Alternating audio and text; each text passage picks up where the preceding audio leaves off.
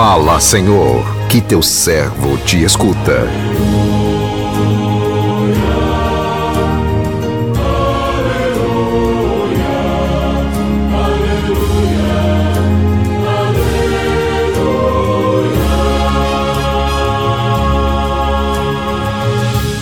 O Senhor esteja convosco, Ele está no meio de nós.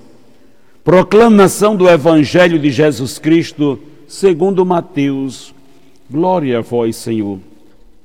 Naquele tempo disse Jesus a seus discípulos: Não penseis que vim abolir a lei e os profetas. Não vim para abolir, mas para dar-lhes pleno cumprimento.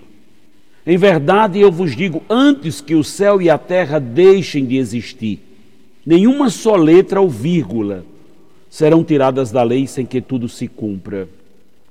Portanto, quem desobedecer a um só desses mandamentos, por menor que seja, ensinar os outros a fazerem o mesmo, será considerado menor no reino dos céus.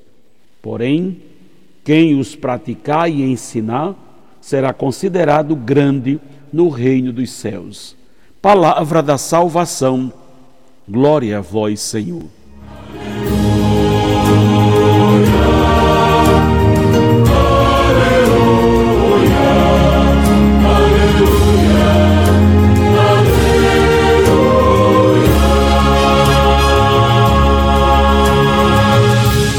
Meu irmão, minha irmã, ouvintes eh, do programa Sim a Vida, não pode haver sintonia entre o homem e Deus sem a vivência do amor.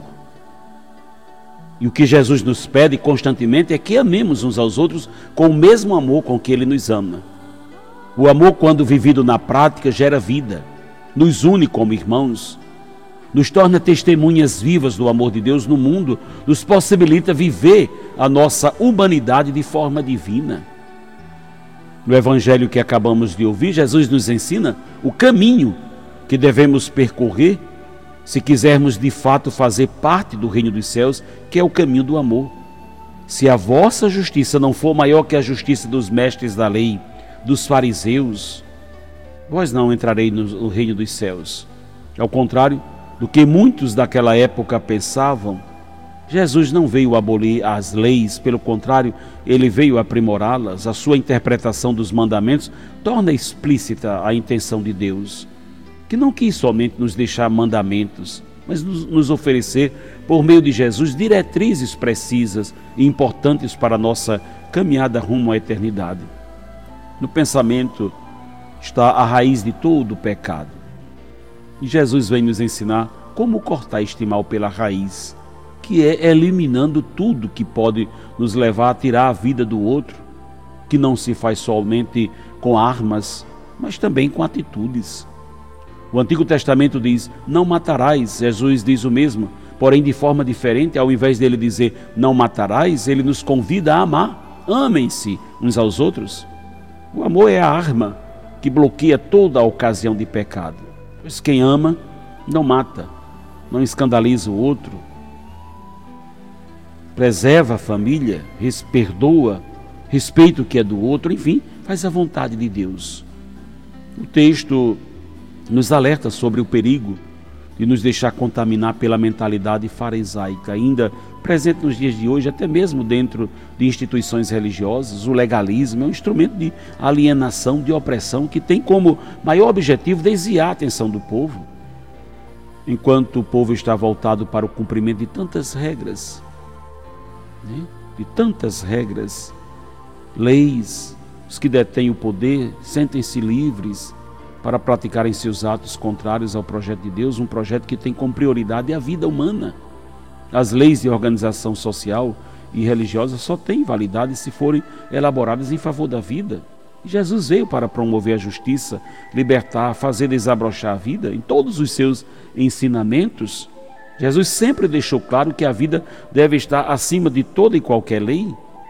O mandamento do amor é um mandamento sempre novo, pois o amor é atual, não entra em decadência. Jesus nos deixa esse mandamento no sentido de destacar a importância do amor na vida de cada um de nós. Que não se trata de uma recomendação e muito menos de uma, é, uma lei imposta por ele, né? mas sim de uma condição para que ele possa estar em nós e nós nele. Quem ama obedece todos os mandamentos, ensina o outro a cumpri-los com seu testemunho de vida. Este, diz Jesus, será considerado grande no reino dos céus. Grande no reino dos céus. Vejam, meus irmãos e irmãs, é uma coisa interessante porque muitas vezes pensamos em Jesus, desculpe o perdão da palavra, como um bonachão. Né? Podemos fazer tudo, porque basta dizer que amamos e podemos fazer tudo o que pretendemos, mas não. Jesus não é o Papai Noel que veio para realizar os nossos sonhos, ele veio para realizar a vontade do Pai. Jesus veio para concretizar a vontade do Pai. E Jesus, porque quer obedecer à vontade do Pai, fará tudo para que isso aconteça nas grandes coisas, mas também nas pequeninas coisas. Por isso, não posso fazer o que quero, mas aquilo que é preciso ser feito, aquilo que estrutura muitas vezes a minha escolha de vida, mesmo que isso comporte sacrifício até nas pequenas coisas. Jesus diz: Não vim abolir a lei. Então, nenhuma lei, nenhuma letra, nenhuma vírgula serão tiradas. Tudo que for preciso ser vivido para realizar essa vontade de Deus será, será feito. Então, para ser capaz de dar vida é preciso disciplina. Ninguém dá vida para o, o outro da noite para o dia. Isso é um aprendizado, exige uma disciplina que passa pelas mínimas coisas até aquelas mais gigantes. Então, se você não é capaz de fazer um pequeno sacrifício para quem mora com você dentro de sua casa, convive com você no seu ambiente de trabalho, dificilmente você dará a vida por essa pessoa. Então, tem importância também as pequeninas coisas, aos detalhes, aquelas coisas que parecem banais, mas que escondem preciosos tesouros. Jesus não veio para abolir nada daquilo que é necessário para se fazer a vontade de Deus. Jesus quis realizar tudo, porque um amor sem regras será um amor fracassado. O amor precisa de regras, o amor precisa de normas, o amor precisa de um caminho seguro. As regras são tesouros, elas não são fardos de escravidão. As regras são coisas preciosas para que o meu e o seu coração né, se destinem sempre à vontade de Deus que está acima de tudo. Que o Senhor nos abençoe. Amém.